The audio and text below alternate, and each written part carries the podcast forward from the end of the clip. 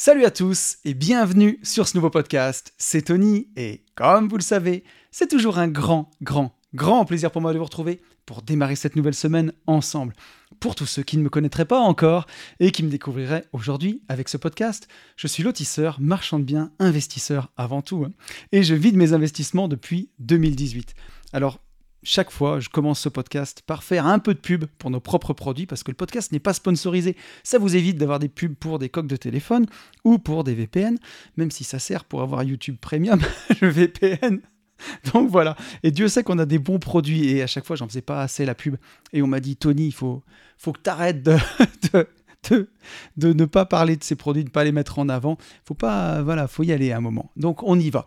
Euh, on a écrit un livre, notamment avec mon associé Ben, qui s'appelle Riche de liberté, dans lequel on vous explique comment vous aussi, vous pouvez réussir à atteindre votre indépendance financière grâce à cette merveilleuse niche du marchand de biens qu'est la division foncière.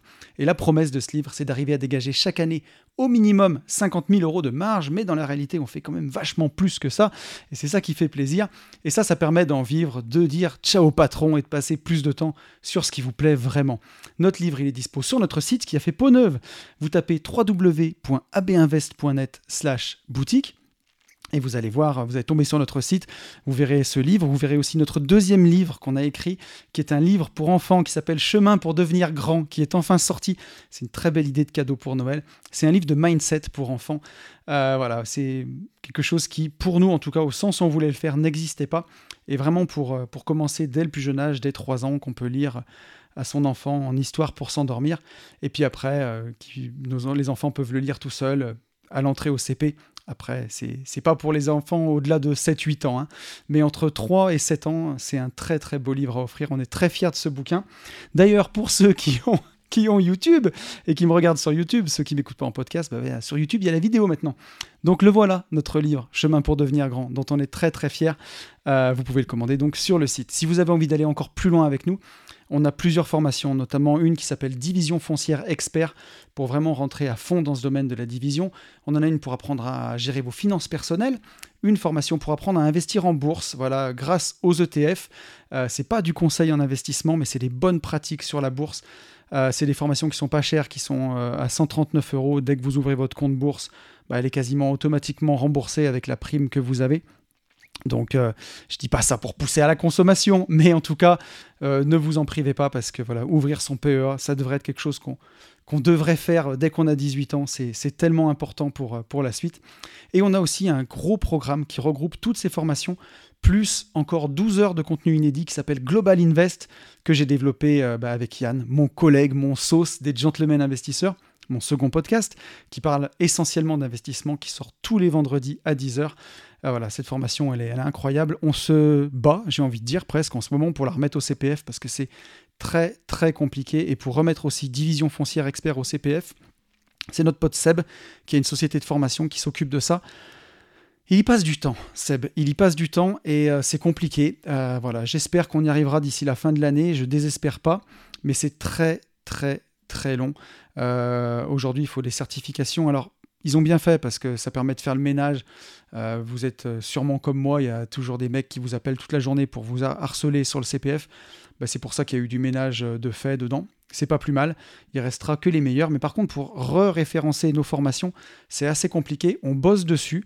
Et, voilà, d'ailleurs, j'en profite pour le Black Friday. On fera une belle promotion sur, sur tous ces programmes. Donc, si vous avez envie de prendre une formation, la prenez pas tout de suite. Euh, voilà, moi j'aime pas trop brader ce qu'on fait parce que je suis, très très fier de ces formations. En général, on fait 15%. Euh, chez nous, vous verrez pas de moins 70, euh, moins 50% parce que j'ai pas envie qu'on brade notre travail. C'est vraiment euh, des formations qui sont vraiment bien pensées, utiles, intéressantes. On a que des bons retours dessus de, de la communauté. Donc voilà, mais je pense qu'on fera peut-être 20%. Bon, maintenant que je l'ai dit. Va falloir que je le dise à Yann maintenant. Mais, euh, voilà, je pense qu'on fera 20% pour le Black Friday. Donc si vous avez envie de prendre un programme, ne le prenez pas tout de suite. Euh, attendez le Black Friday. Je crois que c'est le, vendredi. Attendez, je vais prendre sur mon, mon, mon ordi en même temps. Euh, je crois que c'est le vendredi 25 le Black, Friday, le Black Friday. Je veux pas dire de bêtises, mais donc voilà. Attendez d'ici là. Et on en a fini avec la pub.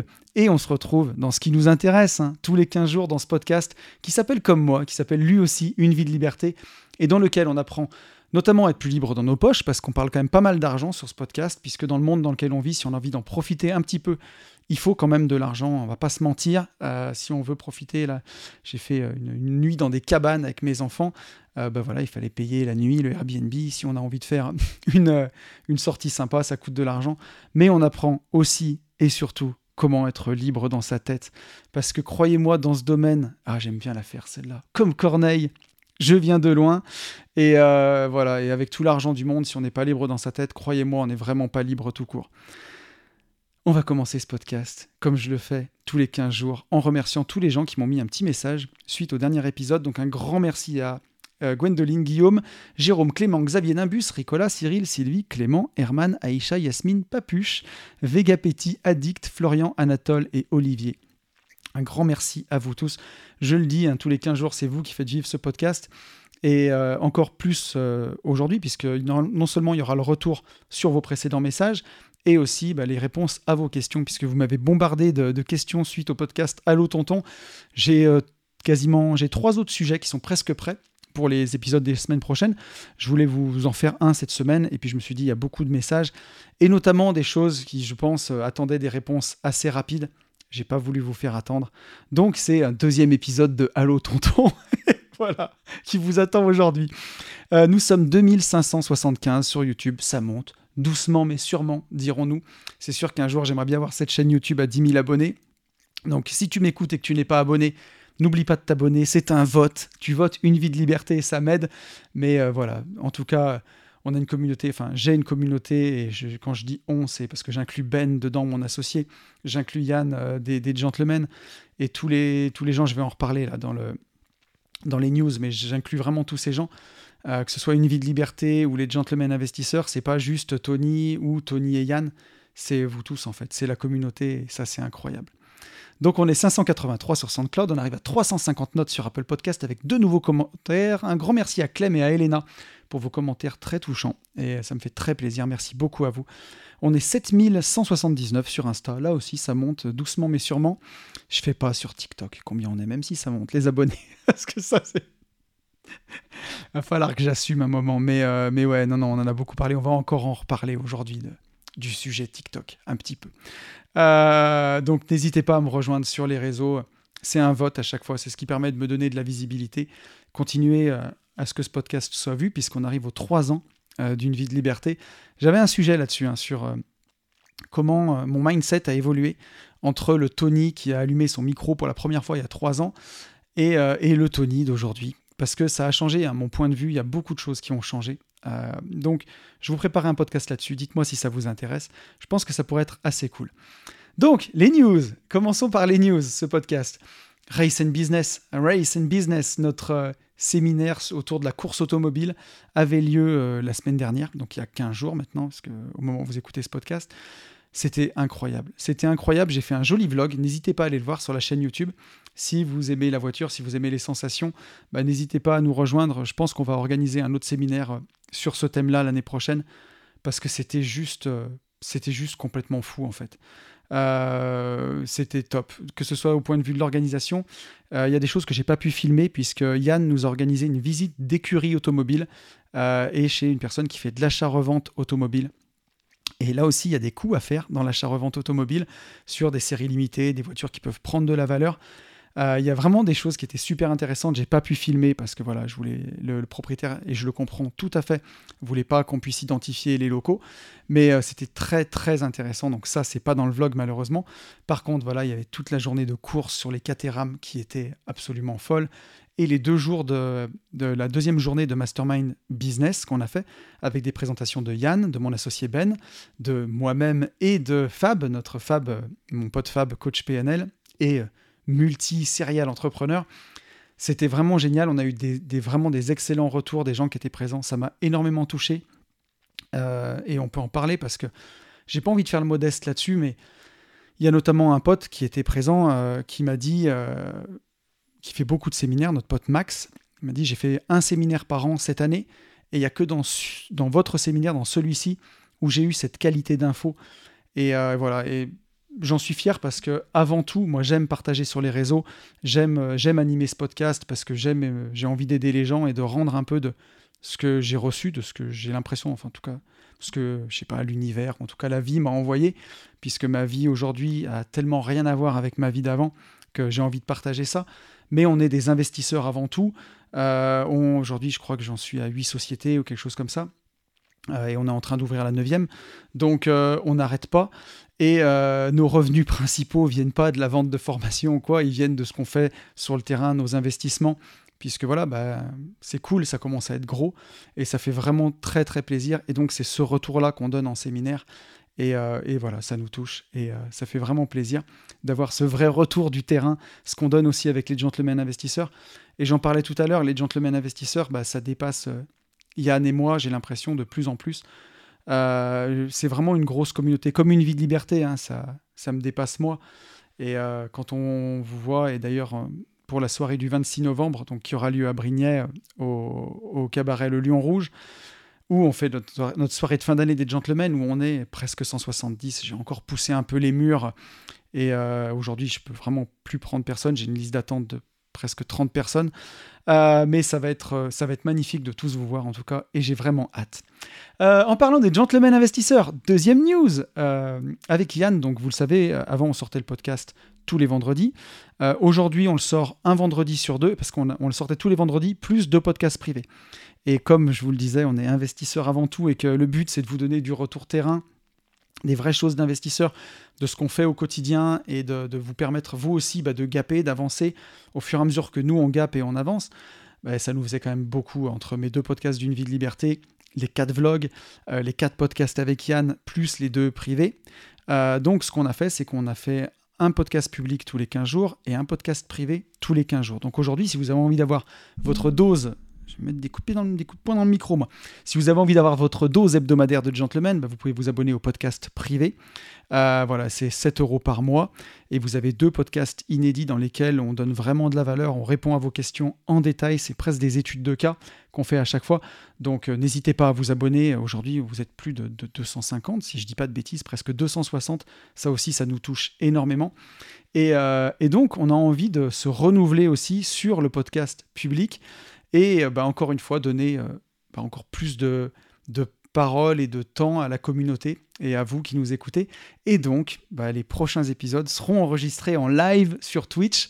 Euh, et euh, Luc, euh, mon, cher Luc, qui maintenant est mon, mon comment dirais-je, mon podcast manager, voilà, puisque je crois que c'est le mot maintenant, qui monte tous les podcasts, qui monte tous les vlogs, bah, nous fera un montage de ces émissions Twitch qu'on mettra le vendredi à 10h sur YouTube et qu'on mettra aussi bah, sur les plateformes de podcast. donc si vous avez envie d'intervenir ou de nous voir en live, le premier enregistrement, ce sera le 9 novembre, c'est un mercredi à 22h. Donc voilà, inscrivez-vous sur Twitch si c'est pas fait. Twitch, c'est vraiment la plateforme pour faire du live. C'est là où Squeezie a diffusé son GP Explorer. Donc euh, n'hésitez pas à, créer votre compte et à être avec nous. Et l'idée, bah, c'est qu'on enregistre le podcast Yann et moi, mais que vous puissiez interagir en live. Et je pense que ça, ça va être vraiment très cool. Donc rendez-vous le 9 novembre à 22h. Euh, notre site web a fait peau neuve. Euh, nouvelle actu. Avec Ben, on a, refait le site AB Invest. La première version, elle datait d'il y a trois ans. On l'avait fait nous-mêmes. Et là, on a fait appel à Marine, une, professionnelle du domaine qui nous a fait un super site. Marine qu'on a rencontré au CrossFit, hein, bien sûr. La communauté avant tout et qui nous a fait en tout cas un travail que je trouve incroyable, qui est magnifique. N'hésitez pas à aller voir ce nouveau site, à vous balader dedans. Euh, la boutique est toute refaite. Euh, n'hésitez pas aussi à vous inscrire à la newsletter, je ne vais pas vous bombarder, mais je pense que je, ferai une newsletter peut-être seulement tous les 15 jours, euh, peut-être toutes les semaines, à voir, mais qui sera aussi intéressante, voilà, en apportant, continuant toujours, bah, bien entendu, d'apporter de la valeur. Je ne vais pas vous spammer pour vous spammer, mais n'hésitez pas à vous inscrire sur, sur, sur le site. Et bien entendu, hein, la sortie de notre livre, je le remets quand même parce que j'en suis fier. Euh, Chemin pour devenir grand, qu'on a écrit avec Ben, illustré par Léna. Euh, euh, bah, c'est un super beau livre, on en est très très fiers. L'impression est vraiment de qualité, c'est un beau livre pour enfants. Donc si vous avez envie de faire un cadeau à Noël, n'hésitez pas à, le commander sur, sur le site www.binvest.net slash boutique. je pense qu'un jour on fera un épisode de vlog sur, sur la création de ce site euh, le jour on sera réunis tous les trois avec Ben et Lena, parce qu'il y a, y a à dire là-dessus. Euh, c'est un projet qui nous a pris quasiment un an en tout.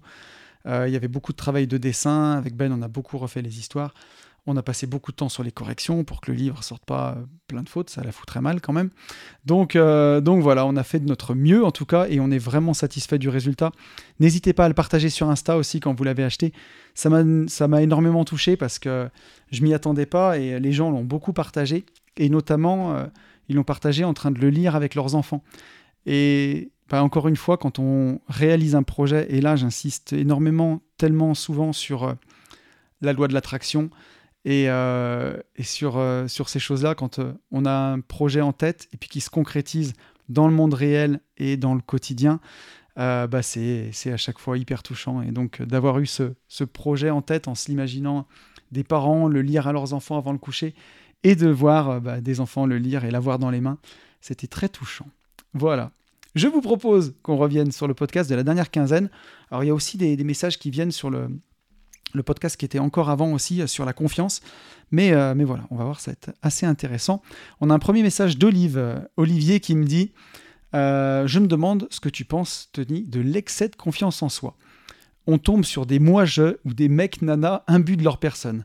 Cela, il faut les fuir. Je pense avoir confiance en moi, mais existe-t-il une échelle de valeur? À bientôt. bah bien sûr qu'il existe une échelle de valeur. Et tu sais, quand tu des gens qui te disent moi je, moi je, qui veulent prendre toute la place, qui veulent sans cesse se mettre en avant. Est-ce que, sincèrement, tu penses que c'est des gens qui ont confiance en eux Vraiment, entre nous? Quand tu as besoin de toujours de te mettre en avant, toujours prendre la place, toujours essayer de prouver que tu as raison ou que tu as, un avis à donner et que c'est moi je, moi je, moi je. C'est plus pour avoir l'amour ou l'approbation des autres. Et euh, ça traduit un manque de confiance en soi. le manque de confiance en soi, il peut vraiment se traduire de, plusieurs façons. Hein. Euh, et, aussi par ce qui pourrait paraître un excès de confiance en soi, mais qui est en fait juste de la grande gueule, tu vois. Quand tu vas avoir quelqu'un qui va toujours euh, ou parler vulgairement, ou en mettre plein la tête aux gens, et en fait qui euh, repousse les gens, c'est surtout pour pas qu'ils rentrent dans son cercle proche et qui voit à quel point bah, on peut avoir, la personne peut avoir un manque de confiance en elle. Donc, ne te laisse pas duper quand tu as, comme tu dis, des moi-je ou des gens qui sont vaniteux, tu vois, qui sont sans cesse en train de de, de, s'étaler et euh, souvent c'est pas pas c'est pas un excès de confiance en soi. C'est ça traduit un manque de confiance en soi. Donc euh, donc voilà bien sûr que ces gens là je suis d'accord avec toi et, euh, et qu'il faut les fuir. C'est pas c'est pas les gens à avoir autour de soi. Moi je dis souvent que quelqu'un qui a confiance en soi il va briller sans éteindre tu vois et briller sans éblouir c'est à dire que si tu as confiance en toi naturellement, euh, que bah, forcément, et que tu vois, tes émotions sont fluides, t'as pas de filtre pour exprimer tes émotions, bah, naturellement, tu vas être assez charismatique et tu vas attirer la lumière à toi. Euh, c'est ça qui fait le charisme, hein, quand quelqu'un rentre dans une pièce et que tout le monde se retourne, ou quand quelqu'un parle et que tout le monde l'écoute, c'est ça qui fait le charisme. Et le but de quelqu'un, quand quelqu'un est charismatique et qu'il a confiance en lui, moi j'aime bien dire ça, qu'il va briller sans éblouir, tu vois. Il brille, mais c'est pas pour en mettre plein la vue aux autres, c'est pas pour les éblouir. Euh, et, pareil, briller sans essayer d'éteindre les autres. Au contraire, c'est comme au théâtre. Le but du théâtre d'impro, par exemple, tu vois, c'est toujours de rendre l'autre beau. Quand quelqu'un a une idée, plutôt que de lui dire Attends, ta gueule, ta gueule, j'étais sur une idée, tais-toi, on va faire la mienne. Au contraire, c'est d'accueillir. Si tu étais dans une histoire au théâtre d'impro de vaisseau spatial et que le mec arrive avec un truc de cow-boy, bah, tu, tu intègres les cow-boys à ton histoire, tu vois. Et, euh, et, tu avances avec les autres. C'est ça une vraie confiance en soi. La personne qui va vouloir rester absolument dans son idée, c'est sûrement qu'elle a peur que dès qu'on lui amène un autre élément, bah, elle pourra peut-être pas le gérer, tu vois. en tout cas, dans mon exemple d'impro, elle pourra pas rebondir dessus parce qu'elle a pas, elle a peut-être pas assez confiance en sa capacité à créer et ainsi de suite. Quelqu'un qui a confiance en lui, bah, il accueille ce que, ce que lui amènent les autres et ainsi de suite. Donc, euh, ne te laisse pas tromper. Quelqu'un qui en met plein la vie aux autres, qui veut absolument écraser les autres, Souvent, c'est quelqu'un qui n'a pas confiance en lui. C'est quelqu'un qui a besoin de rabaisser les autres, justement pour dire Moi, moi regardez, moi j'existe, j'existe, les autres sont nuls. Euh, voyez bien que les autres sont nuls. Quelqu'un qui a confiance en lui, il n'a pas besoin de se comparer. Euh, même s'il est au milieu de, personnes qui sont très bonnes ou meilleures que lui, bah, ta confiance, elle ne dépend pas de, de, Pierre ou de Paul. Elle est intrinsèque. Voilà ce que j'en pense, euh, mon petit poulet. On a un message de Aïcha Aïcha euh, qui revient sur son problème de lecture. Et on a pas mal de messages sur ce sujet-là qui me dit Hello tonton, merci pour ta réponse. Je fais hyper attention à tous les détails que tu invoques. Celle avec laquelle je rencontre beaucoup de difficultés, c'est de manger sainement et prendre le temps d'écrire quand je lis. Oui, je suis d'accord avec toi, dans Père riche, Père pauvre, ça se répète énormément, mais c'est carrément un bon avantage pour moi, comme ça je m'en souviens plus facilement. J'ai mis en place la méditation le matin et mon sport, je dors tôt, et je mets en place la lecture tous les jours pendant ma pause de travail. Maintenant, je suis d'accord, les réseaux sociaux m'attirent pas mal, mais euh, ce que je fais, c'est de m'abonner seulement à des choses qui m'intéressent, comme du mindset, de la santé, du sport, de l'investissement. Donc, quand je m'auto-perturbe sur les réseaux, j'ai seulement ça en story qui défile, donc au moins ça m'instruit. Comme tu me l'avais dit autrefois, je mets en place tout doucement et à mon rythme, sans prise de tête. Donc voilà, je continue à te suivre, à prendre des bonnes résolutions chaque jour. À dans deux semaines, tonton mindset et bonne semaine. Merci à toi, Aïcha. Donc on va, je vais développer sur, les autres messages aussi que j'ai reçus. Mais euh, effectivement, c'est, bah voilà, même si, même si dans ton téléphone, tu t'es abonné à des comptes qui sont intéressants, des comptes mindset, des comptes d'investissement, c'est toujours du dérangement. Et je te dis ça, moi le premier, hein, cette semaine, ça a été euh, encore assez compliqué. Il y a, plusieurs chaînes YouTube auxquelles je, suis abonné, de vidéos qui m'intéressent. Et je les écoute pas en x2 parce que je trouve que ça dénature trop le message, mais je les écoute souvent entre 1, 1 x 1,25 et x 1,5 pour, euh, bah, pour essayer de gagner du temps. Et cette semaine, j'avais pris un peu de retard comme c'est les vacances scolaires. Et je crois que j'avais 4 à 5 heures de vidéos YouTube qui, qui m'intéressaient en retard. Euh, une sur la bourse, une sur la crypto, une sur le développement personnel. Euh, j'avais une vidéo, je crois que sur, sur les relations hommes-femmes. Enfin, il y avait vraiment des trucs qui étaient super intéressants. Mais à un moment, je me suis dit, mais 5 heures de vidéos YouTube de retard, mais à quoi ça rime quoi? Et j'ai dû faire du tri. Et ça aussi, je le mets des fois dans, la partie un peu spam parce que j'ai un bouquin qui est super bien de Napoléon Hill que je suis en train de finir. Ça fait quasiment trois semaines que je suis sur le livre. Habituellement, c'est, je vais beaucoup plus vite que ça, c'est pas normal. Et j'ai d'autres bouquins qui sont super intéressants. Et notamment, euh, j'ai Antifragile de Nassim Nicolas Taleb que j'ai pas lu, euh, qui fait, qui a un pavé, je crois que ça doit faire 700 pages. Et avant, ça me faisait jamais peur les pavés. Et aujourd'hui, ça me fait peur. Et euh, parce que je me dis, mais le temps que je me mette là-dedans, et en fait, c'est parce que voilà, on est sans cesse dérangé par des notifications. Faut, faut, vraiment, faut vraiment faire le tri. C'est un vrai effort à faire en fait. Hein. Comme, euh, comme l'effort d'investir, comme l'effort de ne plus regarder la télévision, comme l'effort de ne pas aller manger des morceaux de chocolat dans le frigo, tu vois, quand euh, on a envie de faire attention à sa diète. Et eh ben, euh, se dire, je regarde pas mon téléphone d'une demi-journée, en tout cas pas les stories, pas, j'ouvre pas Instagram c'est un vrai, vrai, vrai effort. Et en plus, moi, quand, comme quand moi, comme 1, 2, 3, comme pour moi, quand je produis du contenu, euh, tu vois, hier, je voulais poster une story pour, euh, pour Chemin pour devenir grand, pour notre, notre livre pour enfants. Et euh, je me suis retrouvé à commencer à faire la story, faire ma story. Elle mettait un peu de temps à se publier. Le temps qu'elle se publie, bah, j'ai regardé les stories des copains. Et j'ai passé quasiment 20 minutes à scroller sur le téléphone, alors que j'étais parti pour enregistrer une story que ça dure 5 minutes. Donc il faut y faire vraiment, vraiment très, très attention. Et euh, aujourd'hui, on est, vraiment dans l'ère de l'information. Euh, qu'on prenne YouTube, qu'on prenne Netflix, qu'on prenne Amazon Prime, il y a tellement de séries qu'on pourrait regarder potentiellement. Il y a tellement de, choses intéressantes. Je veux dire, à l'époque où je vais faire le vieux con là, mais à l'époque où j'étais enfant, par exemple, quand euh, Les Inconnus, pour ceux qui, pour les plus vieux d'entre nous. Euh, les Inconnus, donc un groupe d'humoristes de, hein, pour, pour les plus jeunes, faisait une émission à la télé. Je veux dire, tous les gamins de l'école, on était devant la télé, on l'avait maté. Parce qu'il n'y avait que ça à regarder. On avait cinq chaînes et, euh, et c'était le truc à regarder. quoi. Pour ce, tous les gamins, toute la France entière était devant cette émission-là. Aujourd'hui, euh, une série comme Peaky Blinders, par exemple, je ne l'ai pas regardée et je veux pas me mettre dedans parce que ça va me manger ma vie. Donc, euh, et je peux plus aujourd'hui. Finalement, enfin, quand il y a des gens qui me disent mais tonton, tu regardes pas Netflix, là il y a le film qui est sorti avec Fianso où il est euh, où il est euh, apnéiste. J'ai envie de le regarder. Ça fait un mois qu'il est sorti. J'ai pas encore eu le temps et j'ai pas pris le temps justement. Mais bah ouais, j'ai peu de temps pour ça. Et on est dans l'ère de l'information. On est bombardé, bombardé, bombardé. Et voilà, moi j'ai envie qu'on écoute mes podcasts. Mais mes podcasts, ils font une heure et demie tous les 15 jours. Donc ah, forcément, quand on est en train d'écouter un podcast de tonton, au moins encore un podcast, ça va, parce qu'on peut le faire en voiture, mais on n'est pas en train de faire autre chose. Et donc, il y a cette guerre de l'attention, il faut y faire hyper attention. Tout le monde veut votre attention. Et on parlait de TikTok tout à l'heure, avec justement ce format-là, j'ai vu dans, dans des concerts qu'il y a des artistes qui voient l'ampleur du phénomène TikTok, où les gens connaissent les 20 secondes, enfin les 15 secondes du TikTok, et après tout le reste de la chanson, attendent et font plus d'ambiance jusqu'au prochain refrain. Et on a l'impression voilà, que les gens ont plus d'attention. Donc ça, il faut y faire gaffe. Il faut y faire gaffe parce que j'en parlais encore. Avec qui j'en parlais cette semaine Je sais plus, mais à l'époque de Vidéo Gag, encore un truc de vieux con. Euh, c'était une émission qui avait tous les dimanches où justement on voyait des chats faire du skateboard ou faire de la muscu, ou des mecs se casser la gueule en train de porter. Euh, c'était des, voilà, des, trucs euh, chopés au caméscope, des, des, trucs de la vie. Alors bon, je pense qu'il y avait aussi des gens qui se mettaient en scène, mais c'était 20 minutes par semaine le dimanche soir. Aujourd'hui, celui qui veut se faire une journée entière à regarder des chats faire de la muscu ou fumer des joints ou faire je sais pas quoi, il peut le faire quoi. C'est une catastrophe. C'est vraiment une catastrophe. Et, euh, si on met pas de limite, il y a des gens qui finiront vraiment avec un cerveau de poisson rouge. Donc faut vraiment faire gaffe. On a un message de Papuche, Papuche que je connais bien, qui me dit Je crois que c'est la première fois que je prends le temps et le courage, car je n'ose jamais. Autant dire que le podcast de la semaine dernière est complètement fait pour moi. Je n'ose jamais partager ma pensée sur une vidéo YouTube. Eh bien, tu devrais, n'hésite pas.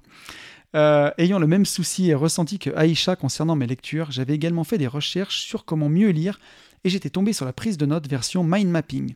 J'aurais aimé avoir ton avis sur ce sujet. J'ai vu pas mal de personnes et d'influenceurs faire des formations. J'ai un réel manque de confiance euh, face à l'idée de me former pour apprendre à lire.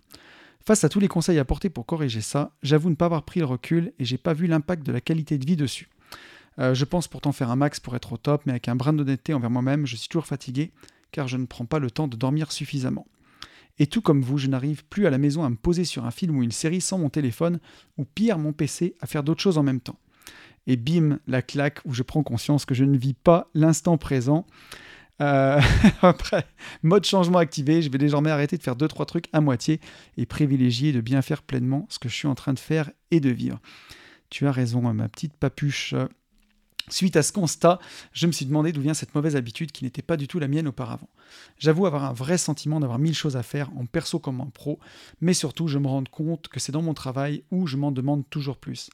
À savoir que je me suis amusé à compter et j'ai quatre missions rien que sur cette journée, tout en m'occupant de mes clients au gré de leurs arrivées et la gestion de mes collaborateurs.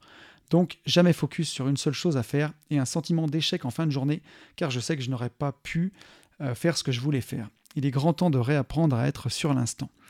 Bah effectivement, c'est euh, pas facile. C'est pas facile. Et euh, tu vois, aujourd'hui, pour, euh, je vais reprendre ton message à l'envers, mais quand j'avais mon ancien boulot, où j'ai eu en moyenne 35 salariés, j'étais dérangé toutes les 5 minutes. Que ce soit par le téléphone, je crois que au téléphone, j'avais quasiment 30 heures d'appels entrants sur mon téléphone. Enfin, c'était de la folie, quoi. C'était plusieurs heures d'appels chaque jour.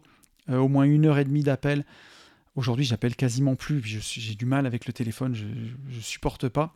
J'ai plus de sonnerie, je supporte pas d'être dérangé. Et donc, quand tu bosses dans un magasin, que tu es sans cesse sollicité, tu peux pas démarrer un papier sans que tu aies ou le téléphone qui sonne ou un client à accueillir. Notre monde veut ça aujourd'hui, donc c'est vraiment difficile. C'est vraiment difficile. Moi, j'en étais arrivé à un stade à l'époque où toutes les tâches administratives, je les faisais à l'époque avant 8 h du matin ou après 18h quand tout le monde était parti, parce que je supportais plus d'être, euh, d'être dérangé en plein milieu. Donc voilà, et pour, euh, pour ton sentiment de, de manque d'attention, comme je le répondais à, Aisha, je pense qu'il faut vraiment faire l'effort. C'est-à-dire que quand on regarde un film, il faut, il faut, faut poser son téléphone, il faudrait même, il y a des boîtes qui existent, j'ai vu ça sur Amazon, tu peux mettre ton téléphone dedans, tu règles un minuteur, et pendant une heure et demie, tu peux pas ouvrir la boîte en fait. À moins de la casser, quoi, et d'y mettre un coup de marteau dessus. Mais c'est peut-être ce qu'il faudrait arriver à faire à un moment, parce que si tu fais pas l'effort consciemment, bah, ça va partir en sucette. C'est comme de se dire, euh, bah, je vais prendre un carré de chocolat dans le placard, c'est pas grave, et un deuxième carré, un troisième carré. Il y a un moment où, là c'est un parallèle avec de la nourriture, on arrive à se raisonner, on se dit, je vais pas manger la tablette ce soir. Donc j'arrête, j'ai pris un carré avec mon café, j'arrête. Et bien là, c'est la même chose avec le téléphone. C'est de se faire la police soi-même, de se discipliner et de se dire là, je regarde un film, je ne prends pas mon téléphone. Et là, je peux en parler parce que c'est quelque chose que je fais en ce moment, où euh, quand je regarde un film, je le mets loin et euh, je me rends compte qu'il y a au moins trois fois pendant le film où j'ai envie de checker mon téléphone et où je me dis ah ben c'est bon, il est dans une autre pièce, je vais pas me lever, je vais pas aller le prendre. Et ça me rappelle que je me suis lancé le défi de ne pas le prendre. Mais euh, c'est compliqué, c'est compliqué aussi pour moi, parce que c'est tellement bien fait. Les notifications, c'est comme quand on a du courrier dans la boîte aux lettres. Si on voit qu'on a reçu du courrier, on se sent obligé de prendre sa clé, d'aller ouvrir la boîte aux lettres et d'aller voir ce qu'on a reçu. Euh, à chaque fois, c'est comme d'ouvrir un cadeau, même si c'est des factures. On est trop impatient, on a trop envie de savoir ce qu'il y a dedans. Ben là, c'est la même chose. Dès qu'on voit la pastille rouge, ben on a besoin d'aller voir ce qui se passe. Alors que, objectivement, quand j'enregistre pardon, ce podcast, je l'enregistre d'une traite, je suis pas là toutes les 10 minutes à couper le micro, couper le téléphone qui me filme et aller voir si j'ai reçu un message sur Instagram ou quoi. Là, pareil, j'ai mon ordi en fil conducteur juste en dessous, que vous ne voyez pas, mais qui est en face de moi.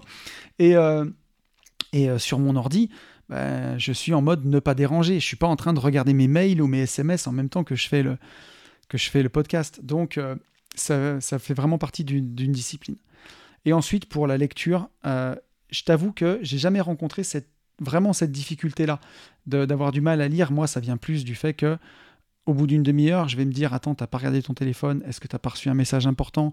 Est-ce que t'as pas reçu un message euh, du, groupe euh, du mastermind d'esprit foncier, par exemple, euh, qu'il faut que tu ailles voir? Et où je me dis Attends, ça peut attendre une heure. Tu es en train de lire, finis ta lecture, t'iras après. Et, des fois, bah ouais, c'est plus fort que moi. Je me dis Attends, faut que j'aille voir Instagram. Je le prends et c'est une mauvaise idée parce qu'à chaque fois, bah, ça te coupe dans ta lecture et ainsi de suite. Donc moi, mon problème vient plus de là. Il vient moins de, d'être attentif à ce que je lis. Mais je pense vraiment que les deux sont liés. Donc après, euh, une formation sur la lecture, si, euh, si tu trouves quelqu'un qui t'inspire confiance, en tout cas où tu as du backup, quelqu'un qui est là depuis longtemps avec des retours clients, franchement, pourquoi pas? Moi, je ne peux pas te conseiller là-dessus parce que j'ai, n'ai pas essayé. Hormis les, les astuces que j'ai données la dernière fois, je ne peux pas t'en dire beaucoup plus là-dessus. Je pense que le mind mapping, ça peut être quand même vraiment très intéressant pour euh, retrouver les idées d'un livre. En tout cas, moi, je note. Tu vois, j'ai mes notes d'iPhone. Alors souvent, j'ai mon téléphone à côté quand même en mode avion. Et, euh, c'est là où je prends mes notes sur les bouquins. J'ai une note par livre et je note les grandes idées ou les choses que je veux mettre en place euh, dans le bouquin. On a un message de Reginald qui me dit Bonsoir, merci pour ton dernier podcast très intéressant comme d'habitude. Je pensais à la personne qui a du mal à lire moi, j'ai le même problème. Je peux lire tranquillement que le soir, parce que, mais généralement, je suis trop fatigué. Du coup, je suis pas efficace. Par contre, ce qui marche bien pour moi, c'est d'écouter des livres audio sur Audible, généralement quand je me balade avec mon chien. Je trouve ce format pour les livres de développement personnel euh, je trouve que ce format pour les livres de développement personnel marche plutôt bien. Moi, je suis d'accord avec toi. Euh, alors, les livres audio, c'est j'avais surtout écouté, parce qu'il existe qu'en livre audio, si je dis pas de bêtises, euh, Plus malin que le diable de Napoléon Hill. C'est un livre que j'ai beaucoup aimé. J'en ai écouté un ou deux en livre audio. C'est très pratique quand tu passes beaucoup de temps en voiture ou euh, quand tu passes beaucoup de temps chez toi à faire des tâches manuelles, des choses comme ça. Je trouve que c'est vraiment bien. Euh, surtout pour le développement personnel. Après, pour un livre technique, il y a des gens qui m'ont demandé si Riche de liberté existait en livre audio et Riche de liberté, donc notre, notre premier livre, euh, qui traite de la division foncière. C'est un livre qui est ultra technique. Il y a des tableaux, il y a des calculs. C'est un livre qui se prête pas du tout euh, au livre audio. Donc, euh, mais par contre, pour un livre comme du dev perso, je trouve que c'est vraiment, vraiment pas mal. Après, pour moi, ça remplacera jamais la lecture parce que t'as pas le, pas le même ressenti et je trouve que t'as pas la même imagination. Voilà. En tout cas, pour des livres pour des livres euh, de non-fiction, des romans par exemple, je, préfère les lire en tout cas. Et on a un dernier message de Vegapetti qui me dit Super podcast comme toujours. Pour ma part, je trouve que lire plusieurs livres à la fois, c'est bénéfique aussi. Le matin, je privilégie les livres qui demandent une concentration plus importante, non-fiction, dev perso, et le soir, les livres qui se lisent plus facilement, des romans, des biographies. Suite au podcast, j'aimerais incorporer la prise de notes. Merci encore pour tout ce contenu de grande qualité. Merci à toi. Donc ça fait très plaisir. Euh, bah écoute, euh, moi aussi, je, trouve que c'est, je trouve que c'est un très bon conseil que tu donnes euh, le matin quand on est peut-être un peu plus alerte, ou en tout cas pour certaines personnes, c'est peut-être le soir qu'elles sont plus alertes. Je pense que la plupart des gens, ça reste quand même le, matin.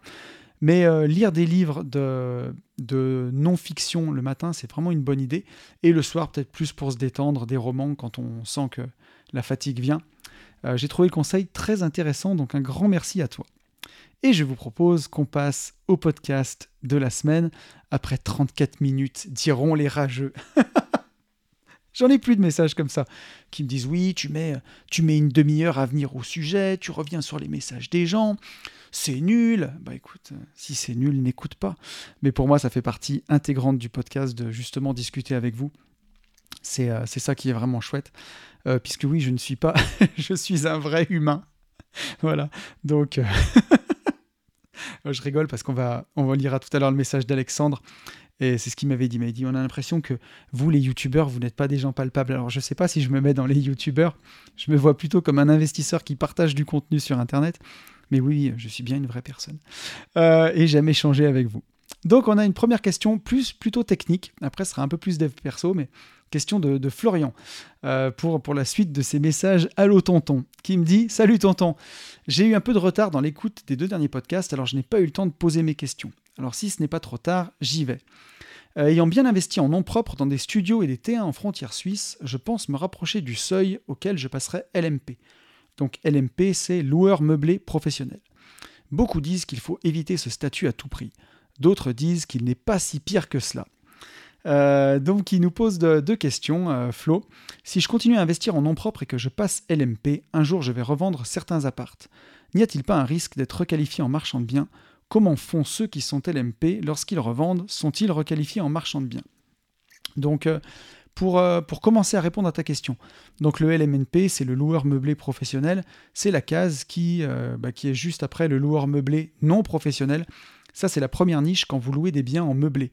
Si vous voulez acheter un appartement, le mettre en location meublé à l'année, euh, jusqu'à 23 000 euros ou de, recettes, hein, ou à concurrence de vos revenus, si vous gagnez 40 000 euros par an, vous déclarez en tout cas 40 000 euros par an, bah, jusqu'à 40 000 euros, vous restez en loueur meublé non professionnel.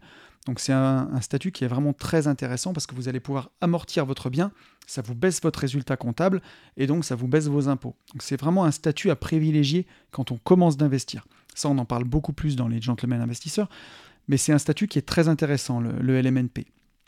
Et quand vous dépassez 23 000 euros, si vous gagnez moins que 23 000 euros par an, enfin vous déclarez moins que 23 000 euros par an, ou, euh, ou si vous dépassez bah, vos revenus du travail, vos revenus actifs, à ce moment-là, vous allez basculer en LMP, loueur meublé professionnel.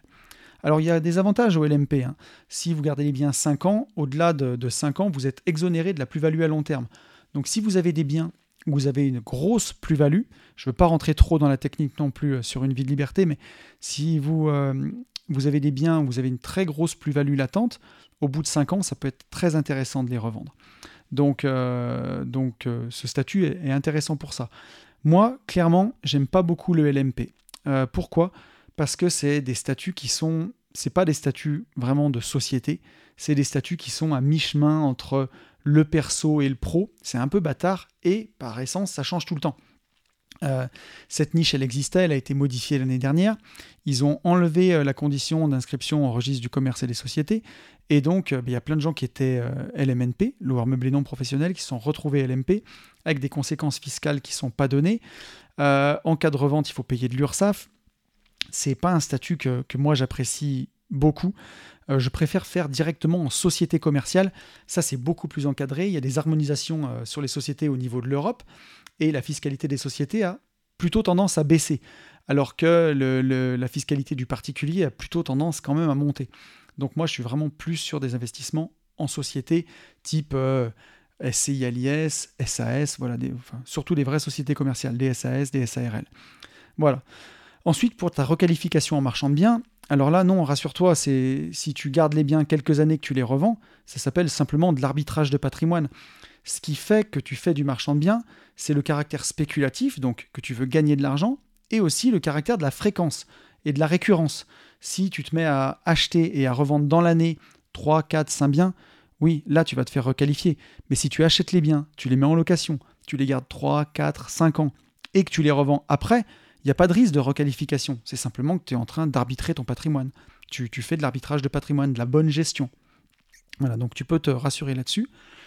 Et ensuite, il nous dit, euh, Flo, si je veux éviter le LMNP, je crois avoir compris qu'il faut passer en, société, pardon, mais quel type de société? Et là, il me fait la lettre au Père Noël, SCILIR, ALIS, SAS, SARL de famille, etc. Ma question, c'est là, va voir un avocat en droit des sociétés, un avocat fiscaliste. Nous, euh, notre héros dans le domaine, c'est Maître Cos, euh, voilà, qui s'occupe, moi, de, de, toutes mes créations de société. Euh, c'est lui le boss là-dedans. Euh, chaque fois que j'ai envie de créer une nouvelle société, je m'intéresse énormément à tout ça. Là, pour ta question, oui, j'ai déjà des idées. Hein. C'est peut-être une SCI à l'IS, peut-être une SAS. Si tu as des associés, euh, ça peut être en SARL de famille. Voilà, mais après, ça, c'est avoir au cas par cas avec un homme de l'art. Et l'homme de l'art, c'est pas un comptable. Un comptable, ça c'est raconté. Euh, et pour créer des sociétés, il faut vraiment un avocat en droit des sociétés. Quelqu'un qui a un regard patrimonial sur votre situation et qui a une vision d'ensemble sur le groupe de sociétés que vous allez créer. Si vous avez une société holding, des sociétés filles, sur les synergies entre les boîtes, sur le fait que s'il y en a une qui part en sucette, parce qu'on est quand même entrepreneur et on prend des risques, donc euh, on ne va pas faire n'importe quoi, qu'elle n'emporte pas tout le navire avec elle. Là, il faut vraiment, vraiment faire attention à tout ça. Et donc, euh, ben voilà, si, euh, si, tu dois passer en société, il faut que tu aies les bons conseils d'un avocat en droit des sociétés. Donc, je ne peux pas te répondre sur cette question-là. Euh, et, voilà, je le répéterai autant de fois qu'il le faut parce que ça, je calcule plus en trois ans de podcast combien de fois je l'ai répété. Mais c'est très important. Euh, il nous dit, à part ça, pour un montant total de 11,12€, j'ai commandé et reçu deux livres. Je ne sais pas si tu les connais. Imparfait, libre et heureux de Christophe André et Osé du docteur Frédéric Fanget. Bien sûr que je les connais. Des livres très très intéressants. N'hésitez pas à les commander. Ça coûte 3 francs 6 sous et ils sont exceptionnels. Et pour terminer, merci pour tes podcasts. C'est toujours un plaisir de t'écouter. Merci à toi, mon petit Flo.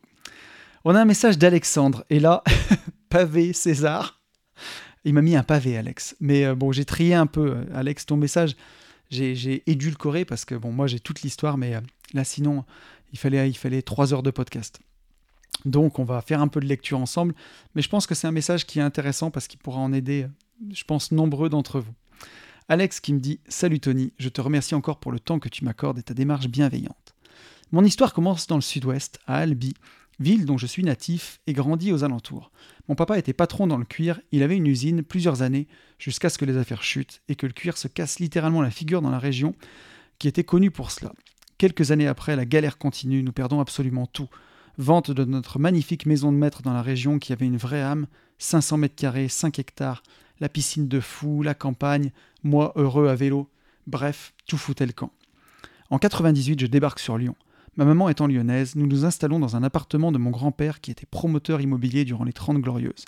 Il a construit pas mal d'immobilier sur Lyon, à savoir que je n'ai jamais eu de réelle relation avec la famille côté maternelle, c'est un sac de nœuds pas possible. Bref. J'ai eu une petite enfance et une vie d'ado matériellement stable et je n'ai jamais manqué de rien. Grâce à mes parents, je les en remercie, et grâce aussi à l'amour maternel. Mon papa m'aimait bien sûr, mais j'ai l'impression qu'il ne savait pas comment faire, dire, et qu'il n'assumait pas cette part de père au sens éducatif du terme. C'est une longue histoire, mais pour faire simple, c'est ma mère qui distribuait les claques. J'ai été partagé entre de beaux souvenirs d'enfance et de voir mes parents pas heureux en couple, ma mère blessée par son enfance et son rapport à sa famille. Parfois, à l'âge adulte, je me dis souvent que je porte la croix de mes parents. Mais j'entends par ça que j'ai l'impression que leurs malheurs m'ont influencé et que certaines peurs m'habitent encore, je dois le dire, la peur de l'engagement sentimental notamment comme si je reproduisais un schéma infernal. L'échec de mon père, de leur vie sentimentale, l'échec tout court en fait. On est à un âge qui fait que l'on prend nos propres décisions, bien sûr, je ne me défausse pas. Toutefois, je reste persuadé que comprendre notre enfance conditionne énormément de choses sur la vie d'adulte. Je cherche à comprendre, surtout pour avancer. Je n'en peux plus.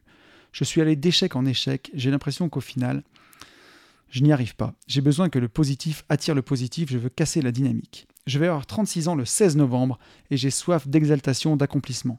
Je ne suis pas un enfant de cœur, mais j'ai tout de même des valeurs de vie. L'amitié est importante pour moi. Je ne suis pas prêt à marcher sur quelqu'un pour 20 balles. J'ai la passion et la loyauté. J'ai l'impression d'être passé à côté de ma vie de nombreuses fois par peur, par manque de confiance qui m'ont fait prendre de mauvaises décisions. Je suis épileptique depuis l'âge de 12 ans environ de mémoire et mon rêve était d'être militaire. J'ai mal vécu la maladie longtemps vis-à-vis -vis des portes que ça me fermait. À 16 ans, je lâche une seconde moyenne pour faire un CAP cuisine, grosse erreur avec le recul. Ce n'était pas pour moi, par ma maladie.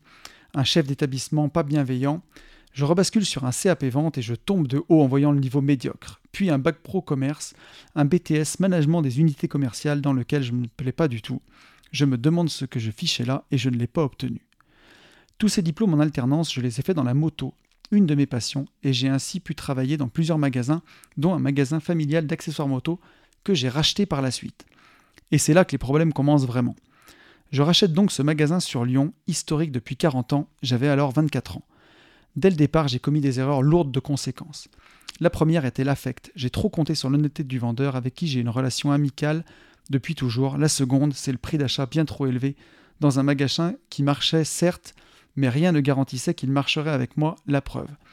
J'avais peur avant même de signer, je sentais que c'était trop gros pour moi, que je n'étais pas prêt du moins. Comme on dit en aéronautique, j'étais derrière l'avion sans cesse. Je vois ce que tu veux dire. On dit que gouverner, c'est prévoir, je l'ai appris à mes dépens.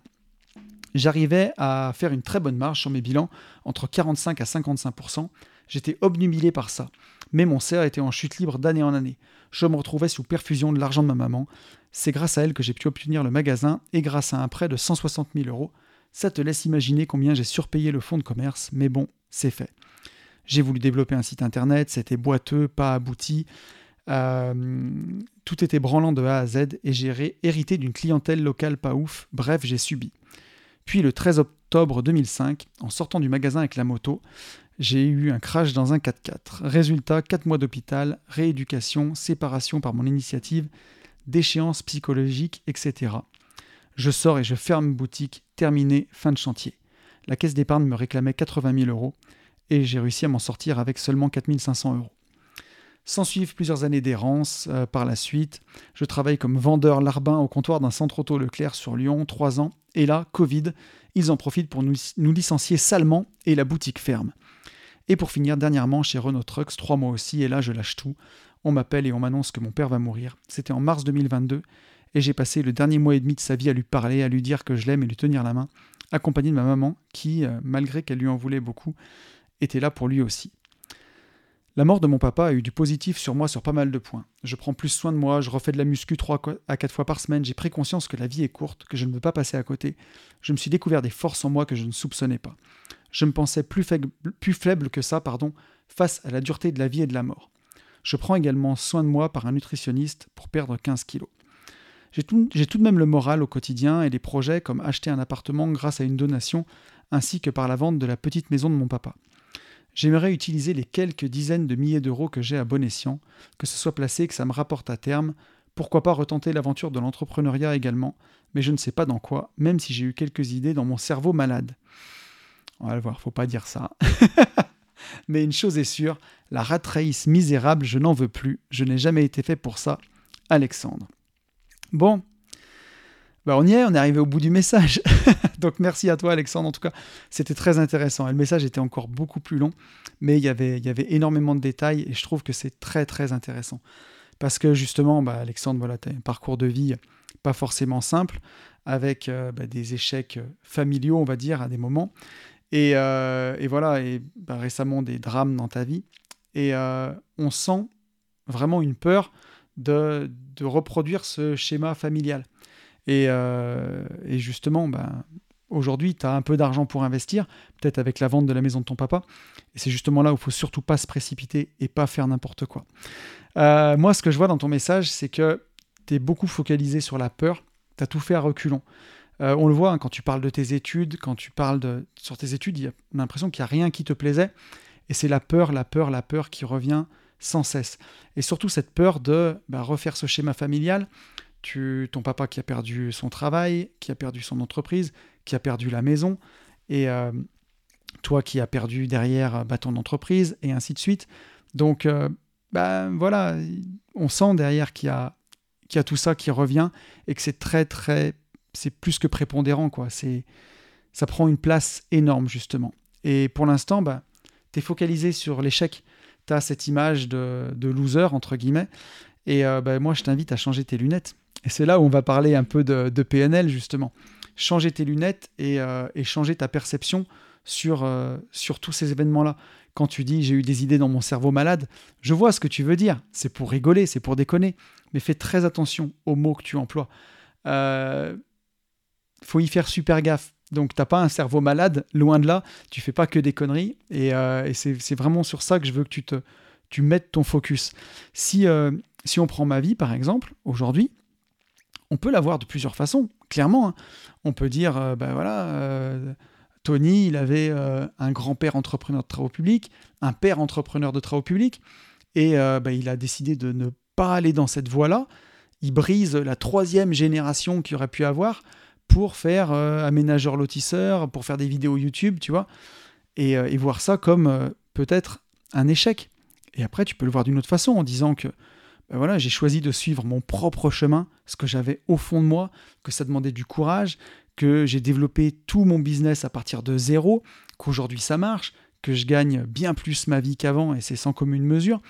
Et euh, voilà, et donc on peut toujours voir les choses de deux façons, si on veut. Et là, ta vie, en fait, tu la vois que sous le prisme de la loose.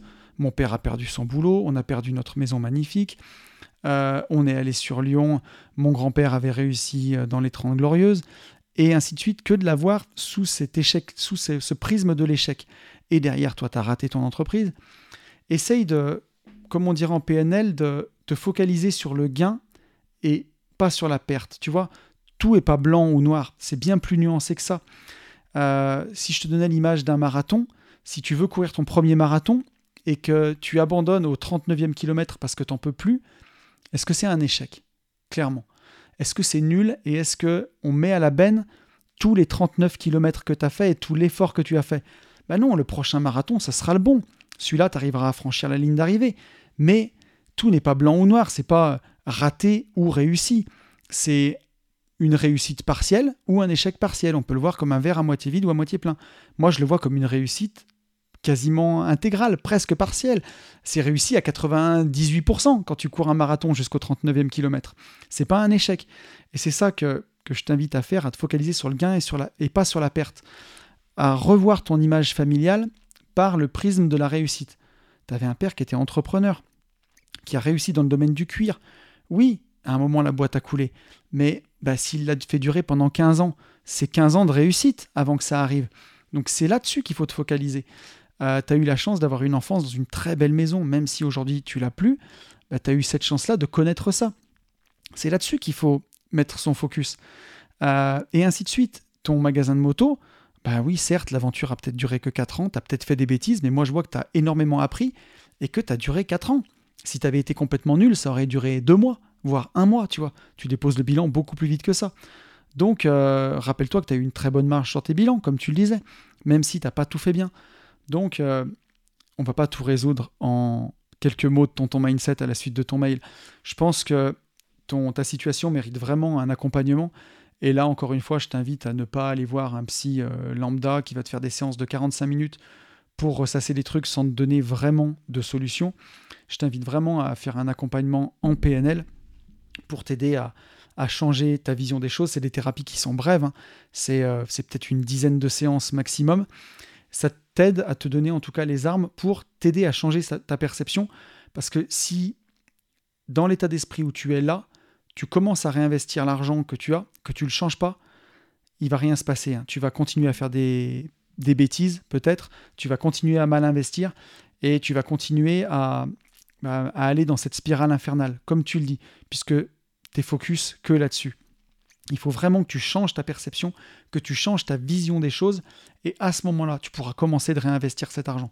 Donc moi, ce que je t'invite à faire pour l'instant, c'est à ne pas prendre de décision trop rapide, à ne pas te précipiter, et à vraiment trouver un, coach PNL, un thérapeute en qui tu as confiance, qui pourra t'aider à faire une thérapie là-dessus et à avancer pour t'aider à revoir toute ton histoire familiale, sous bah, le prisme de la réussite, justement. Parce que moi, j'en vois de la réussite quand je lis ça. Je vois forcément que si je mets mes lunettes de loose, je la vois, la loose, comme toi. Mais si je mets mes lunettes de réussite, je vois énormément de choses de réussite. Je vois une grosse prise de risque de ta part à 24 ans. C'est extrêmement courageux. Donc, toutes ces choses-là, tu dois les utiliser pour réaugmenter bah, ta jarre de confiance, tu vois, la re-remplir pour capitaliser pour ta réussite future. Donc voilà, et déjà d'avoir rédigé ce mail, c'est déjà un premier pas vers bah, ton futur succès. Donc, euh, donc voilà. Et dis-toi aussi que l'échec, il n'est pas honteux. Euh, l'échec, il, fait partie intégrante de, la vie d'un entrepreneur. On passe plus de temps à échouer qu'à réussir. Euh, si chaque fois qu'on visitait un bien immobilier, on faisait une affaire, ça se saurait.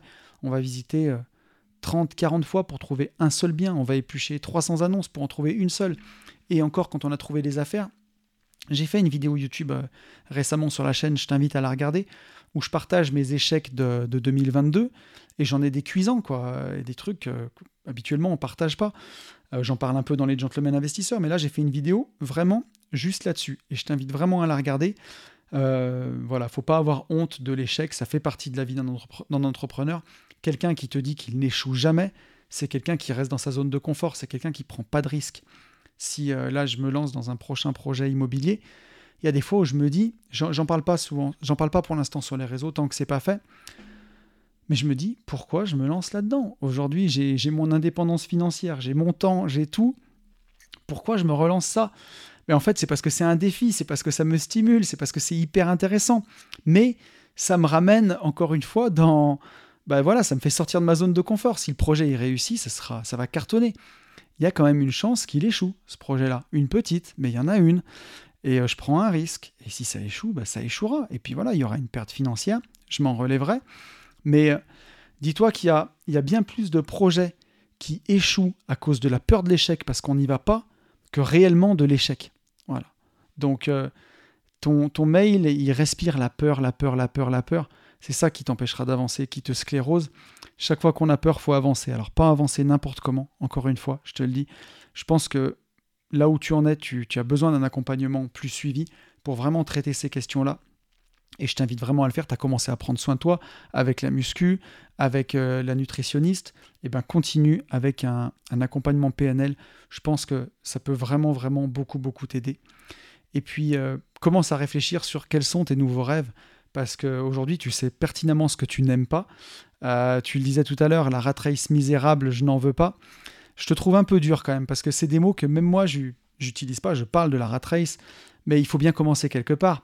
Et à un moment, quand on n'a pas d'argent, quand on n'a pas d'idée de business tout de suite, ou qu'on n'a jamais monté de business, bah on est bien content de trouver un patron qui va nous faire un, contrat et d'être salarié pendant un moment. C'est pas une honte d'être salarié. Et euh, faut juste que tu trouves un domaine qui te plaît. Il vaut mieux être euh, salarié dans un domaine qui nous plaît qu'être entrepreneur dans un truc qui nous plaît pas. Si, euh, bon, moi, j'ai jamais été trop fait pour le salariat quand même. J'ai été salarié 7 mois dans ma vie.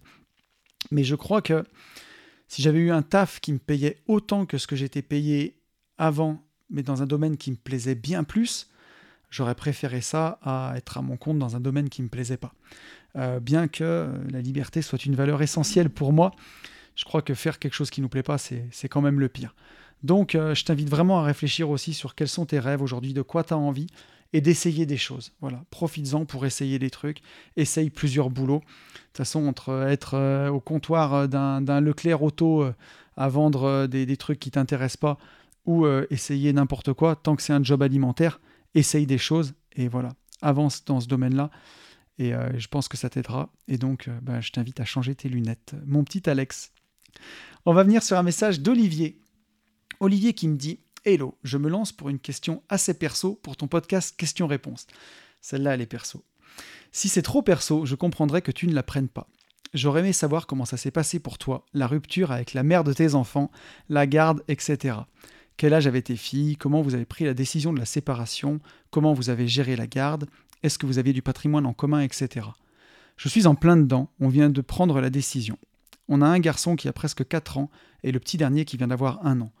On est en train de discuter logistique de manière très intelligente pour l'instant, donc ça peut aller. Il me semble qu'un retour d'expérience de ta part pourrait être très constructif. Encore une fois, si c'est trop perso, on en discutera en privé. Tu peux laisser mon vrai prénom si tu en parles dans le podcast, donc ton vrai prénom Olivier. Il n'est pas très original, donc ça passera crème. Et au pire, les célibataires qui viendront au repas des gentlemen investisseurs sauront me reconnaître. Donc voilà, si si vous êtes célibataire, jeune demoiselle, il y a Olivier qui sera une âme, un, cœur à prendre à la soirée des gentlemen. Donc, euh, on peut en parler hein, de, ma situation perso, puisque moi, c'était c'est l'histoire ancienne. Aujourd'hui, c'était en 2015, donc c'est une époque une époque révolue. Ça fait ça fait sept ans déjà. Euh, donc, on peut en parler, bien entendu. Euh, ben moi, mes enfants avaient 5 et 7 ans à l'époque, et j'ai senti, donc Olivier m'a envoyé plusieurs messages et j'ai vraiment senti son émotion dans les messages à l'issue de, bah, l'annonce de cette séparation avec sa compagne. Et, euh, et je crois que je vais aujourd'hui, je vais vous dire les mots que j'aurais peut-être aimé entendre quand moi je me suis séparé. Parce que si on resitue le contexte, à l'époque j'étais dans ma rat race de ouf, chef d'entreprise, 35 salariés, euh, travail à une heure de la maison, euh, arrivé au bureau à 6h15 le matin, donc réveil à 4h45, euh, mener toute sa journée de boulot, rentrer le soir à 20h chez soi, euh, et, gérer une séparation en même temps avec deux enfants en bas âge, parce que 5 et 7 ans, c'est du bas âge pour moi. Et, et, ça a été un énorme échec pour moi. C'était l'échec de ma vie, cette séparation. Et vous allez voir, c'est plus gai après. Hein. Mais, mais ça a été l'échec de ma vie. Ça a été un drame pour moi, un drame absolu. À l'époque, je crois que j'ai perdu 5 ou 6 kilos d'un coup. Je mangeais presque plus. Euh, et je pensais surtout à mes enfants. Je me disais, c'est pas possible quand on a tout matériellement, une belle maison, de l'argent qui rentre, et, euh, et qu'on a tout pour s'entendre, bah, d'en arriver là et de se dire que la seule issue, c'est la séparation, et faire vivre ça à des enfants qui ne devraient pas vivre ça. Donc pour moi, euh, c'était un énorme échec de me rendre compte que bah, ça marchait plus, et que malgré bah, nos efforts, ça n'irait nulle part. quoi. Et ça a été le drame de ma vie. Et voilà, ça n'a pas, pas été faute d'essayer et d'essayer encore et encore. C'est une décision qui a pris euh, plusieurs années. Je ne veux pas rentrer, bien entendu, trop dans les détails. On en parlera en privé, des détails, bien entendu. Mais là, je dévoile pas grand-chose. Mais donc, ça a été, euh, ça a été voilà, beaucoup de temps avant de prendre cette décision. Euh, pour en arriver à, même pour moi, où c'était un échec énorme, à un soulagement. Quand vraiment la décision a été prise mutuellement de se dire bah, il faut qu'on arrête. Ça a été un soulagement, vraiment. Et pour ta question, j'ai eu la chance que ça se passe plutôt très très bien, moi, avec, euh, la mère de mes enfants. Et euh, d'ailleurs, si elle écoute ça, je pense qu'elle pourra, elle pourra corroborer, puisqu'on s'entend très bien. Euh, et justement, bah, choisissez, quand vous choisissez votre partenaire de vie, je vous invite vraiment à bien penser à ça, à se dire, et si on se sépare un jour, voilà, qu'est-ce qui va se passer? Est-ce que c'est une personne qui est assez bien câblée pour l'éducation d'un enfant? Est-ce que c'est une personne qui va pouvoir gérer l'enfant une semaine sur deux tout seul Est-ce que si on se sépare, c'est quelqu'un avec qui je vais pouvoir discuter? Est-ce que c'est quelqu'un avec qui je vais pouvoir éduquer des enfants? Parce que pour moi c'était hyper important. Et ça on en avait parlé avant à une époque où euh, c'était pas du tout envisagé. On envisageait de faire des enfants donc on n'envisageait pas du tout de se séparer. Mais on en avait parlé quand même. Et si un jour on se sépare comment est-ce que ça se passera? Et on était d'accord là-dessus pour dire bah on fera une garde alternée on n'ira pas habiter euh, à Dash l'un de l'autre. Par respect, on restera habité euh, à moins de 5 km pour que nos enfants puissent continuer d'aller à la même école. Et on s'était engagé mutuellement là-dessus. Ça ne veut pas dire que la vie ne peut pas t'emmener ailleurs, mais on s'était engagé mutuellement à se dire, euh, bah, pour nos enfants, si on fait des gosses maintenant, quoi qu'il arrive, si un jour bah, malheureusement on se sépare, on sera là pour eux, quoi qu'il arrive. Donc pour nous, c'était absolument essentiel. Et donc on partageait ces mêmes valeurs-là. Et on a fait des enfants et malheureusement, ben voilà, on s'est séparés quelques années après. Mais aujourd'hui, on s'appelle toujours, tu vois, deux fois par semaine pour, pour l'éducation de nos enfants. Euh, on se voit régulièrement. C'est vraiment, c'est donc forcément, aujourd'hui, c'est centré autour de l'éducation de nos enfants. Mais c'est vraiment, vraiment important pour nous de réussir ça. Au-delà de ça, euh, c'était très, très important.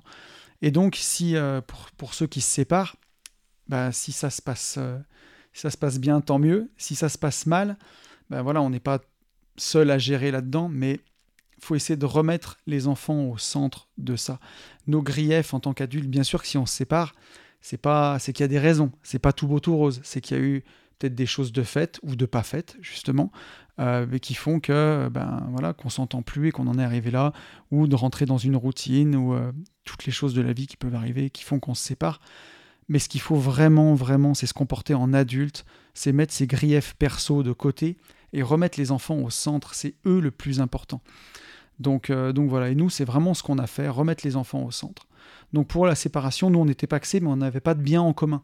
Donc ça a quand même facilité les choses. Euh, il n'y a pas eu d'histoire d'argent vraiment entre nous. On avait une garde alternée, donc euh, bah, chacun voilà payait sa semaine. Il n'y a pas eu d'histoire de pension ni rien. Donc euh, comme la garde était alternée, c'est des choses qui font que bah, forcément, par rapport à quelqu'un qui, euh, qui est marié, euh, qui, qui, un papa qui perd la garde de ses enfants et qui va devoir payer une grosse pension, par exemple, je me doute que ma situation était un peu plus favorable.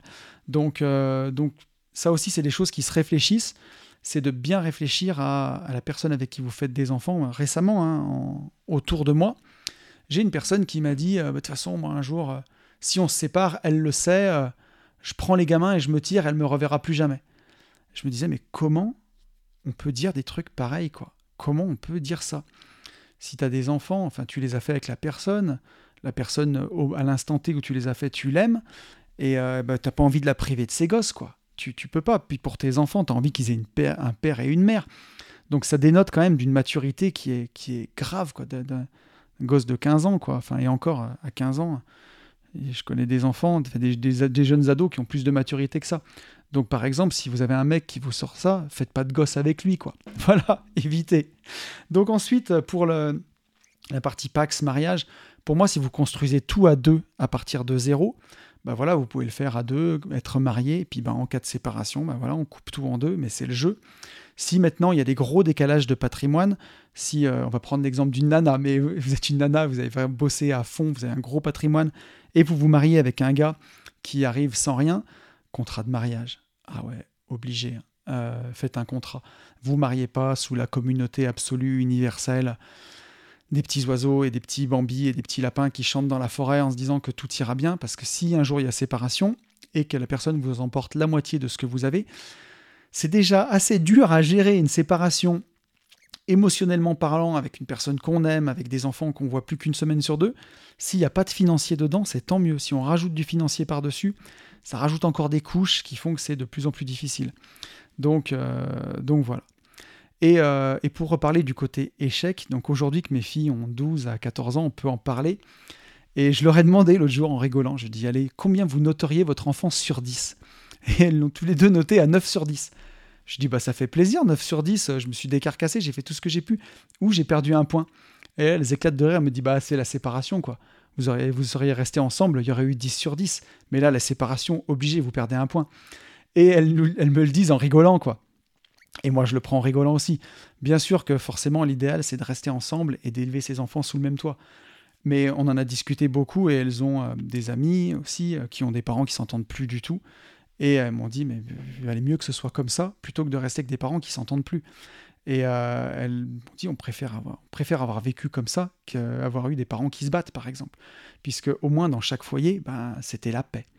Donc, donc voilà, ben, crois-moi, oui, pour moi, c'est un échec. Bien sûr que c'est, c'est, euh, ça restera un échec, mais justement, c'est dans des échecs qu'on, force, qu'on forge les victoires, justement. Et, et c'est un, échec dont on se relève. Et crois-moi, le Tony de 2015, je suis pas sûr que j'aurais pu l'entendre dire ça. Et là, vraiment, là, il a fallu faire de la PNL et changer les lunettes pour avoir une autre perception de cette situation. Parce que pendant des mois et des mois et des années, la seule perception que j'avais, c'était la loose et la honte. Tu vois, j'osais même pas en parler. Donc, euh, donc voilà. Mais crois-moi, on peut se relever de ça, on peut faire des choses exceptionnelles, même quand il t'arrive ça. Aujourd'hui, j'ai une superbe relation avec mes enfants. Euh, elles sont parfaitement épanouies, ça marche bien à l'école, ça file droit. Euh, elles sont super heureuses. Donc, euh, donc voilà, et je pense une relation peut-être même bien plus forte que si j'étais resté avec leur mère, parce qu'à l'époque, je bossais 14 heures par jour. Alors, peut-être pas 14 heures de boulot, mais en tout cas 14 heures de présence physique dans l'entreprise. J'étais jamais à la maison si on s'était pas séparés, j'aurais sûrement continué sur ce rythme-là à ne jamais voir mes enfants. Et cette séparation, elle a accéléré mon, ma sortie de la rat race, elle m'a fait absolument lâcher mon ancien taf pour pouvoir honorer ma promesse et mon envie de garde alternée, d'avoir mes enfants une semaine sur deux. Et au final, ben, il y a eu un cadeau caché là-dedans. Et, et si, si j'étais resté dans la situation d'avant, ben, j'aurais peut-être même pas la même relation avec mes enfants, tu vois. Donc, euh, il y a toujours des cadeaux cachés dans chaque situation. Et pour moi, au final, avec le recul, cette séparation, ça a été, j'allais dire une seconde naissance, mais peut-être ma vraie naissance, où euh, j'ai énormément grandi, j'ai pris beaucoup plus mes responsabilités. Euh, et ça a été vraiment mon premier pas vers ma reconstruction, vers la personne que je suis aujourd'hui. Donc, euh, bah voilà, si c'était à refaire, je pense que je repasserais exactement par les mêmes étapes. Donc voilà ce que je peux te dire, mon petit Olive. Et bien entendu, mesdames, si vous venez à la soirée des gentlemen, Olive est célibataire. On a une question de Maxime. Maxime qui me dit Salut Tony, je t'ai découvert il y a quelques jours et je dévore les podcasts. Ça me parle beaucoup, c'est enrichissant. Bravo pour ton travail. Puis-je te soumettre une réflexion qui est un problème pour moi en ce moment Quand on a un choix à faire, un chemin à prendre? Par exemple, j'ai une passion que je souhaiterais développer davantage, mais ne pas forcément en vivre. Mon boulot alimentaire est trop prenant pour me consacrer à ma passion à 100%. Il faudrait que je puisse apporter un business à côté et aller vers l'indépendance financière pour pouvoir vivre cette passion. Question professionnelle, c'est vrai que je n'ai pas beaucoup d'idées et peu de choses m'attirent. Mais il faut faire de l'argent pour vivre et investir et peut-être se dégager plus de temps pour les activités perso. Comment gérer ça? Peut-être que ça peut te donner une idée de podcast, ou peut-être que tu l'as déjà abordé, mais je n'ai pas encore eu le temps de tout écouter. Ça pourrait m'aider et peut-être en aider d'autres. Un grand merci encore. Ben, un grand merci à toi, mon petit Maxime. Donc, euh, ben voilà, écoute, je, parlais tout à l'heure du fait que je, travaillais énormément à l'époque. Et là, il n'y aura pas de secret, il va falloir que tu te dégages du temps. Et tu vois, même. Euh, alors, j'avais la chance, enfin, la chance, en tout cas, j'étais patron. Donc, euh, sur les 14 heures de présence à la boîte, j'avais pas 14 heures de travail effectif avec quelqu'un qui me surveille. J'avais souvent, dans le matin, des gros temps morts où j'avais le temps de m'occuper de mes affaires. Mais il n'y aura pas de hasard. Si tu veux pouvoir réussir, bah, tu vas devoir te dégager du temps. Donc, euh, ça ne se fera pas par hasard. Je pourrais te, je pourrais pas te vendre euh, un truc et te dire, mais oui, tu vas y arriver en euh, une heure par semaine et ainsi de suite. Moi, l'indépendance financière, j'ai mis 12 ans pour l'atteindre et j'ai énormément travaillé à une époque où il n'y avait pas Internet et tout le reste, où j'ai beaucoup fait tout seul, tu vois, avec mes connaissances et sans trop d'entourage dans l'investissement. Donc voilà, mais tu vas devoir te dégager du temps. Donc supprime tout ce qui n'est pas essentiel déjà pour commencer. La télé, trop de Netflix, trop de téléphone et tout. Pour vraiment te dégager des heures pour pouvoir travailler. Euh, ça, c'est le plus important. Donc ensuite, euh, pourquoi tu, me dis que tu as cette passion, que tu veux pas en vivre? Ça, il faut, vraiment que tu arrives à, clarifier le truc, parce que si tu pouvais vivre de ta passion, c'est peut-être que tu t'autorises pas à rêver assez grand, tu vois. Mais moi, en tout cas, ce que je te conseille, c'est d'essayer. Pourquoi tu prendrais pas un travail à mi-temps pour prendre un autre boulot dans le domaine de ta passion pour voir si ça te plaît. Ça, c'est super important. Euh, à l'époque où, euh, où je pratiquais beaucoup le théâtre, où j'étais passionné, il y a eu un mois où j'ai voulu vivre la vie de comédien et on a joué quasiment quatre soirs par semaine pendant un mois. Et en fait, je me suis rendu compte que c'était une vie qui n'était pas du tout faite pour moi, qui était beaucoup trop décousue. Euh, tu vois, de vivre la nuit et de dormir la journée, c'est pas du tout, du tout fait pour moi. Et à la fin du mois, hormis les, deux heures où j'étais sur scène, j'étais plus déprimé qu'heureux, tu vois, à la fin du mois. Et je me suis rendu compte que le théâtre devait rester une passion, tu vois, et ne pas devenir un métier. J'ai été un peu déçu. Donc, euh, bah, plutôt que de fantasmer une passion trop longtemps, essaye de voir si tu peux pas travailler dedans un petit peu. Euh, après, tu as un outil magique en France, hein, c'est la rupture conventionnelle. Donc, euh, tu peux essayer de, tu vois, sans forcément atteindre ton indépendance financière. Si tu un domaine qui te passionne, bah, tu peux demander ta rupture conventionnelle et te lancer dedans à fond pendant deux ans pour essayer de développer un business là-dedans. Euh, c'est quelque chose qui peut fonctionner sans forcément que tu te mettes la pression à atteindre ton indépendance financière. Je suis pas en train de te dire de te faire payer deux ans de pôle emploi pour glander, c'est pas ça. Mais euh, de prendre ton pôle emploi pour vraiment avoir un vrai projet professionnel dans ta passion et voir si ça, bah, si ça, ça ne fonctionne pas et si ça te plaît pas. Ou, enfin, et surtout si ça te plaît. Donc voilà. Et euh, pour refaire encore un peu de PNL, décidément on en aura fait beaucoup dans ce podcast, mais euh, quand je lis ton message, c'est un peu flat, tu vois, je, ne ressens pas énormément d'émotion dans ce que je lis. Euh, je ressens un petit peu de lassitude, tu me dis pas ta passion déjà, tu, tu me dis pas ce que c'est, et, tu vois, tu me dis qu'il y a peu de choses qui t'attirent. À côté du boulot, tu as, peut-être envie de faire des choses, mais tu as peu d'idées. Est-ce que tu t'es déjà posé la question de, tu vraiment de commencer à rêver et de voir ce qui te plaît? Et pour ça, il y a un exercice que tu peux faire et que vous tous pouvez faire, c'est refaire la question de, tes besoins. On a tous des besoins. Et pour être parfaitement heureux, bah, être heureux, c'est répondre à ses besoins. La recette d'une bonne vie, c'est aussi répondre à ses besoins. Et donc, euh, bah, on a plusieurs besoins. On a des besoins matériels.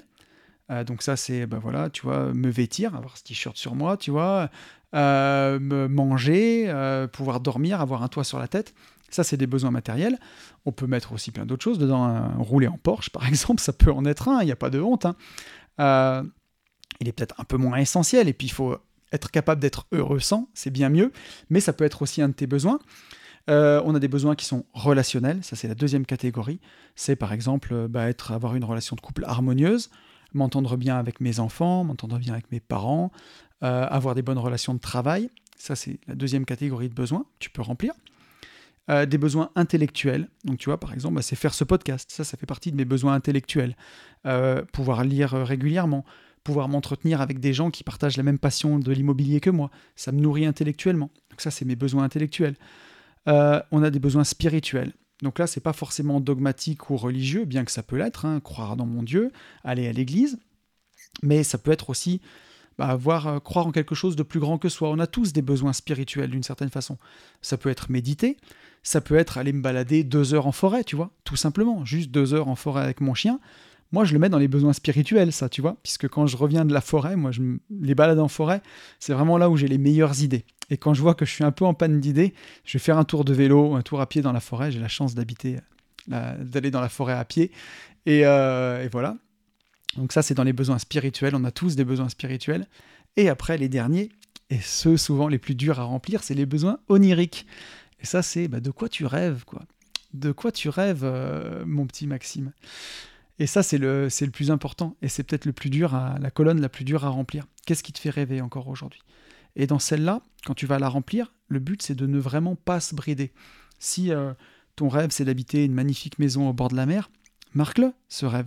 Si ton rêve, c'est de travailler dans ta passion, euh, quand tu me dis je veux pas forcément travailler dedans, si aujourd'hui tu avais la possibilité de travailler dans cette passion, est-ce que tu le ferais pas?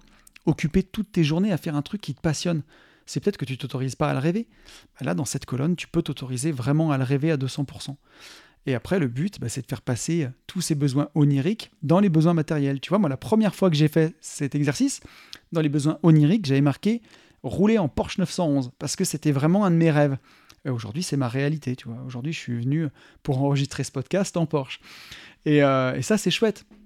Donc, je t'invite vraiment à faire cet exercice et à ne pas te brider et tu verras, euh, tu vas pouvoir identifier tous tes besoins et tu verras ceux auxquels tu réponds et ceux auxquels tu réponds pas. Et le jeu, ça va être pour tes prochains choix bah, d'arriver à répondre aux besoins auxquels tu n'as pas répondu, justement. Et ça, c'est très intéressant. Donc voilà ce que je peux te dire aujourd'hui. Pour résumer, dégage-toi du temps, pose-toi vraiment la question de, ce que tu veux faire et, euh, teste, teste des choses. Il n'y a qu'en testant que tu sauras. Tu peux pas tout résoudre depuis ton ordinateur, depuis ta feuille blanche ou depuis ton, chez toi ou ton canapé. Il y a un moment, faut y aller et faut tester. Et on va se prendre un dernier message de Laurent. Laurent qui me dit Salut Tony, merveilleux podcast sur un sujet qui, on le sent, te tient à cœur. Alors je pense qu'il me posait, il me répondait sur le podcast sur la confiance. Merci pour tous ces podcasts qui mettent tant à progresser niveau mindset. Je t'en prie, mon petit Laurent. Concernant ta demande de problématiques à discuter, voici un sujet que l'on a évoqué brièvement durant le coaching. Alors oui, on avait fait un coaching à l'époque avec Laurent je viens de recevoir une proposition salariale pour un autre job à très haute responsabilité, payé presque 150 000 euros brut annuels. Le problème est que je me sens appelé vers l'entrepreneuriat et que j'ai ce congé parental de un an payé par l'État. Donc Laurent a un congé de un an pour, euh, pour se payer, parce que Laurent n'est pas français. Et dans un pays frontalier, je ne vais pas trop en dire pour Laurent, mais, euh, voilà, il est payé 46 000 euros annuels brut, c'est l'équivalent de sa rupture conventionnelle pour, euh, pour se lancer. Euh, pour atteindre ma liberté financière, il me faudrait encore 2 à 3 ans si je suis salarié, pas plus. Le problème est que je suis vraiment épuisé par le salariat et ses fonctions à très haute responsabilité et que je n'ai pas de temps avec ma femme et mes enfants, alors que c'est une grosse partie de mon pourquoi. Le dilemme est le suivant. Choix difficile pour avoir une vie facile, donc il fait du salariat encore 2-3 ans, il accepte ce poste payé 150 000 euros, ou alors bah, l'essentiel c'est le chemin, et euh, lancer cette entreprise avec cette marge de sécurité euh, de, de un an, c'est 46 000 euros. La problématique, c'est qu'on a investi tout ce qu'on a et on n'a plus de liquidité à court terme. Je te remercie d'avance pour ton retour. Si jamais tu trouves la, partie, la problématique pertinente pardon, pour le podcast, ne modifie pas mon nom, car ma femme t'écoute aussi. Bon bah Laurent, c'est fait. Euh, bon dimanche à toi, ici ça charbonne dans nos appartements pour pouvoir les louer à la fin du mois.